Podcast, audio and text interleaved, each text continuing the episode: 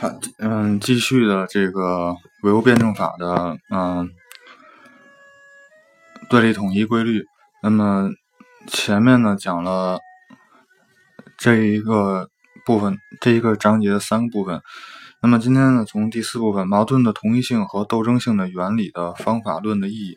那么这章就是讲这个如何去用这个同一性和斗争性。那么它的这个方法论的意义在于什么？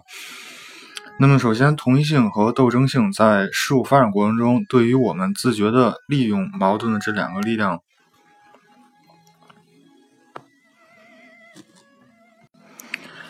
力量推动事物发展具有重要的意义。那么，第一，同一性和斗争性在事物发展中的作用，说明事物的发展不仅表现为相反相成，而且表现为相辅相成。那么，我们在分析和解决矛盾时，必须从对立中把握统一，在统一中把握对立。那么这里讲的就是说，就是唯物辩证法里讲的这个这个矛盾双方，它它有这么说，一定要正确的明白矛盾双方的这个关系。那么这里要重提一下前面，就是同一性，就是说。首先，它是这个相互依存、相互影响，要一定要明白，相互依存、相互影响。有些东西可能有些可能看着是这种矛盾或者相反的东西，它有相互依存，但是它未必有相互影响。那么再有斗斗争，就是讲相互排斥、相互分离的性质，一定要注意，这这样的具有这样的东西，才能说是这种在唯物辩证法中叫。叫这个矛盾，并比方说像上下，上下它确实有相反的，但它没有什么没有相互影响。那么，然后呢，这是第一，第二是正要要正确的把握和谐对事物发展的作用。嗯，和谐的本质就是在协调事物内部各因素的相互。关系促成最有利事物发展的关状态，但和谐并不意味着矛盾的绝对统一，和谐是相对的有条件的。那么，嗯，像像上个星期的时候，我们我在在学校做这个做一个演讲，就是这个关于这个嗯能源危机的。嗯，然后，然后我通过想怎么解决能源危机呢？我发现这个事儿并这个事儿并不是简单的，因为未来呢面临着这个能源短缺、粮食短缺，还有水，包括这个土地等一系列问题。就是说，你不能说你解决了这个能源危机的问题，然后然后呢，你你加重了空气污染，或者说解决能源危机的问题，你浪费了很多，就是说占有了很多土地。那么，那么对这个。你像对对粮食，包括对这个一后面人口增长，那么需要更多土地去住呢，都会有影响。那么所以说要统筹的去去解决这个问题，不能说这个解决了一个问题，然后然后又又导致了很多新的问题，这样是不好的。那么这一块呢是这个方法论原原理。那么第一呢就是说要把握把握对立，那么还要去这种从对立中把握对立，从同一中把握对立。第二呢就是要正确的把握和谐对事物的这种。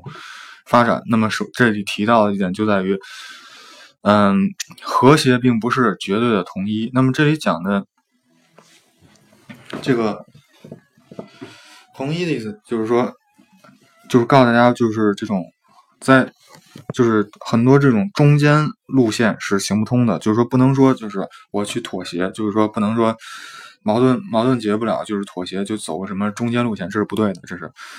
就是他，其实他在这点的话是否定了这种中庸在里面。那么第五是矛盾的普遍性和特殊性的含义及其互相互关系。第一，矛盾的普遍性，它的含义是矛盾无处不在，无时不有，是对矛盾普遍性的一个简明的表述。那么其含义是矛盾存在于一切事物中，存在于一切事物发展的过程之中。就是说，旧的矛盾解决了，新的矛盾又产生了。事物始终在矛盾中运动，一切事物都是对立统一的。矛盾是事物发展的普遍本质，没有矛盾就没有世界。那么第二呢，成对矛盾矛盾的普遍性是一切科学认识的首要前提。科学，那么其实是就是研究事物矛盾的。科学的每一次进步都是以揭露，嗯，认识和新新矛盾的内容的。那么矛盾分析法是唯物辩证法的根本方法。嗯，那么第二，矛盾的普特殊性。那么它的含义是，矛盾普遍存在，但不同事物的矛盾又是具体的、特殊的。矛盾的特殊性是指具体事物在其运动中的矛盾及其及每一矛盾的各个方面都是都有其特其特点。那么第一呢，是不同的事物的矛盾各有其特点，在现实生活中，那么，嗯。较为复杂事物都是由诸多矛盾构成的这种体系。那，比方机械、物理、化学，那么各种运动形式相互区别，这就是这种矛盾特殊性的一个体现。第二呢，是同一同一事物的矛盾在不同发展过程和阶段呢不有不同的特点。嗯，第三是。构成事物的诸多矛盾，以及每一矛盾的不同方面各有不同的性质、地位和作用。那么这里呢，在这个矛盾群中存在着根本矛盾和非根本矛盾、主要矛盾和次要矛盾。那么其中这个根本矛盾呢，是贯穿于事物发展过程的始终的，起着这个决定的事物的一个性质。那么主要矛盾呢，是处于支配地位的，对于事物发展起决定方面和。矛盾矛盾的次要方面的，那么从这里呢，有一点在于，就这个矛盾的性，就是事物的性质，就是说白了，就是如果说这个这个问题的根本矛盾解决了，相当于这件事情被解决了，那么就是这个事情就相当于是不存在，就就或者说会有一个新的事情，那么新的事情就会有一个新的一个根本矛盾，那么这是这是这里一个注要注意的地方。那么，由于矛盾的性质、地位及其条件的复杂性，那么矛盾解决的形式也是多样的。那么，主要有一方克服一方，双方同归于尽和双方协同运动的这种新形式。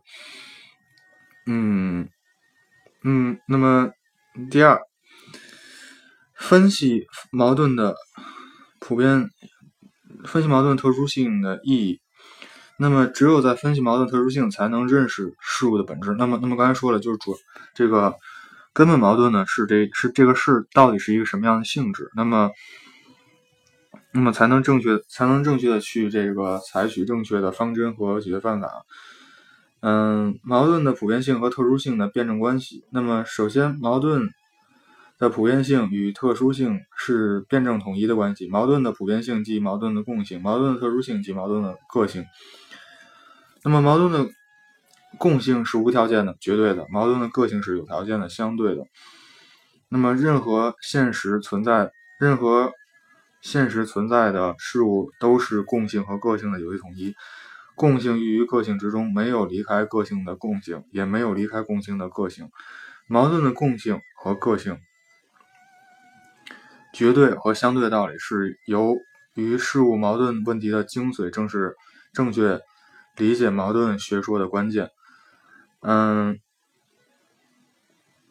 那么这里从这个认识来讲的话，认识来讲就是说由这种认识个别上升到认识一般，再由一般上升到个别的这种辩证方法。那么这个矛盾的普遍性和特殊性的辩证关系的原理的意义，就是说，嗯，矛盾的普遍性和特殊性辩证关系是的原理是马克思主义的。普遍真理同各国具体实际相结合的一个哲学基础。嗯，那么这里讲呢，一个就是说这个这么它衍生出来就是说要具体问题具体分析，然后就是解放思想。然后我们从这个个别与一般、特殊与这种普遍的关系上，就是说可以，这个是这种中国特色社会主义理论体系科学社会发展观的这个。嗯，基本基本原理的关系，然后，那么到现在为止呢，就是这个，嗯，对立统一规律的这个就是原理部分算讲完了。然后因为因为这个这个星期呢，嗯，因为就是有个写作，然后包括有个这个演讲，所以说在准备上有些不充足。那么在下个下个星期呢，还会再继续的讲这个就是对立统一。那么下个学下个星期呢，就是以这个会讲一些这种像历史上的案例，然后包括这个就是告如何去应用，就是这种如何去应用对立统一规律。然后呢，就是在生活中对立统一规律是怎么体现出来的。那么下回可能嗯，就是篇幅会长一些。那么今天先这样，谢谢大家。